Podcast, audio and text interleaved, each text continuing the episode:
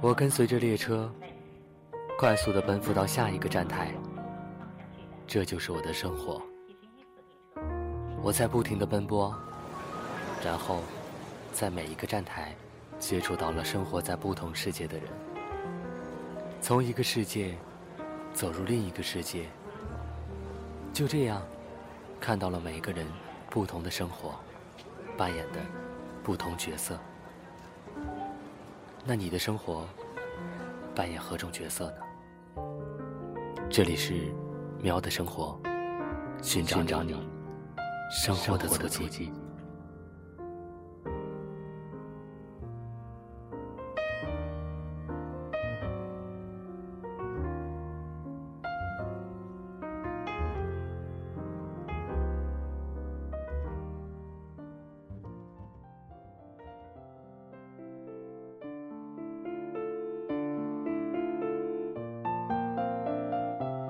请随心而活，请根据你自己的心的感觉去生活，不要因为生活中的某些小事儿而感到不高兴，因为那样生活会比你更不高兴。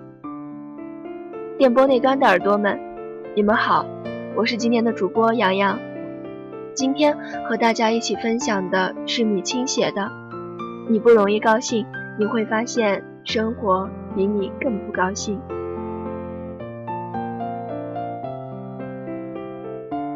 某次跟一位女友一起出门旅行，那次经历给我印象太深了。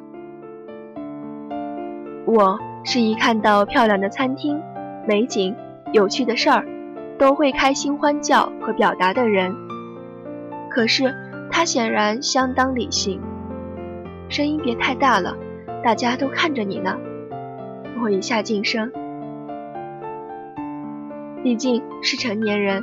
这样多少显得不太成熟，可是心情也随着下坠了几个台阶。的确很扫兴。后来搭出租车，我同出租车司机因为语言不通，交流起来相当有趣，很逗乐。你一句我一句的关于明天出行租车的事儿，讨价还价。本是一件很开心的事儿，他后来又发言了：“你先听别人把话说完，你有个毛病，总喜欢表达自己的想法。”啊！被他一说，我又意识到了，原来自己还有这个缺点。一件开心有趣的事儿，被人说成了人生中的一个缺点。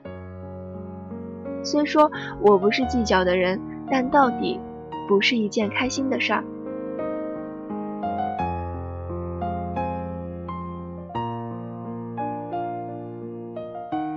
某天的酒店自助早餐，我把这看成是一个非常开心的早茶休闲活动。拿了自己喜欢的面包和米线，还有咖啡。他只拿了一小盘，问他为何吃这么少。他说：“一下拿几盘放在面前，别人看着好丑。”我吃了一半的面包，停在半空中了。是吗？我的动作一下又收敛了许多。我的早餐持续了两个小时，花树下喝咖啡发呆，也很惬意。而他姗姗来迟，又早早退去。吃太久，别人会说我们贪吃。有这么严重吗？一杯咖啡而已。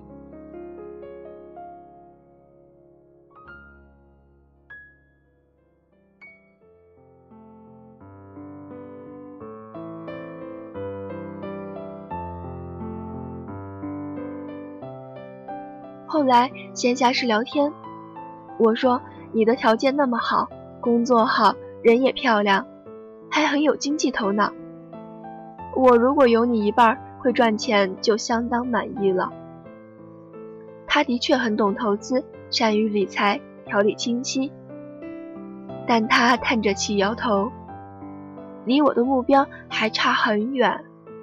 如果我赚够多少，我又晋升。想想我自己，收入不及他，又不懂任何投资，可我还胆敢出门旅行，那么兴奋，不被他笑死才怪。第二天，我们在逛小铺子时，我看到各种漂亮的当地小玩意儿，又开始兴奋，在脑子里飞快地计划着送给朋友什么礼物。还可以想象他们跟我一样惊喜的表情，而他走了几步，说：“这里的东西太水了，不想看了，不值得买，送别人会被笑话，我们走吧。”我的兴奋又降到了零点。显然这里没有他要求的档次，但淘些旧物回去当桌布都很不错的。我早盘算好了，一条漂亮的麻布丝巾当围巾略显粗糙，但当桌布却极别致。我家有一张旧桌子，曾被我用这种水布一铺，变了天地和格调，被很多人夸奖。我美死了，好开心。他没有这些小小的兴奋点，他的眼光在档次上。那天，我只买了两条，就匆匆收场。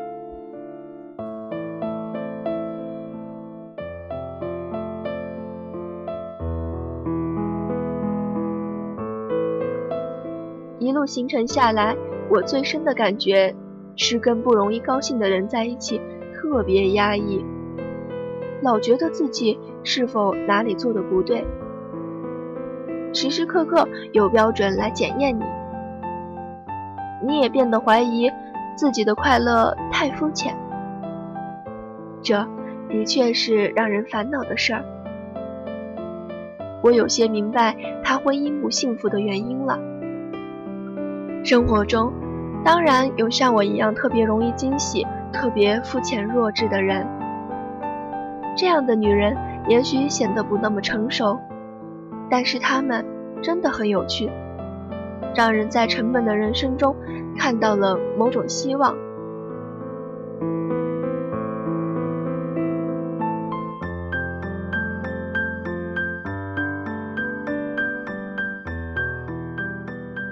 春天，一个下雨的周末，突然很想看看苏州老街。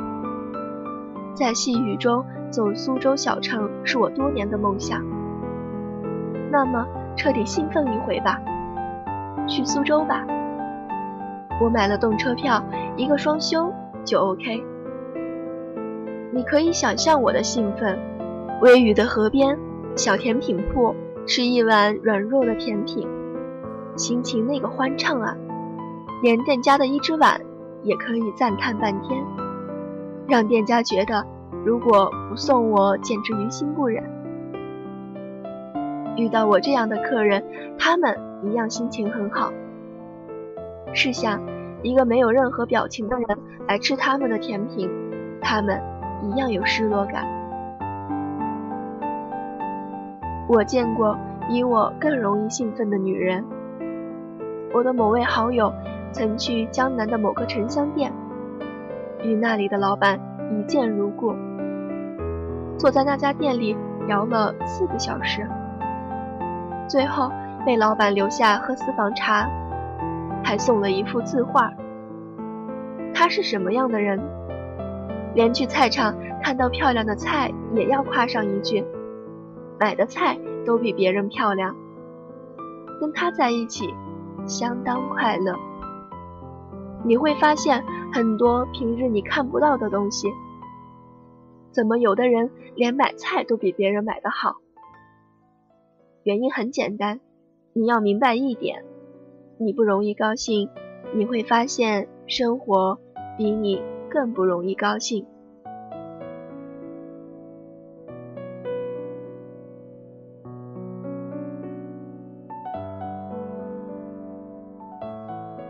我们的节目到这里就要结束了，非常感谢在电波那端的你一直在陪伴着我们。如果你喜欢我们的节目，请继续关注猫耳朵网络电台，这样。第一时间就可以看到我们的动态了。如果你想和我们分享你的故事，可以通过微博猫耳朵网络电台，或者投稿到我们的邮箱，或者加入我们的听友群和我们互动。听友群群号是幺六零幺零零五六四。同时，如果你想听我们的主播专属栏目，也可以通过各种方式告诉我们。感谢您的收听，我是杨洋，我们在下一期中再会。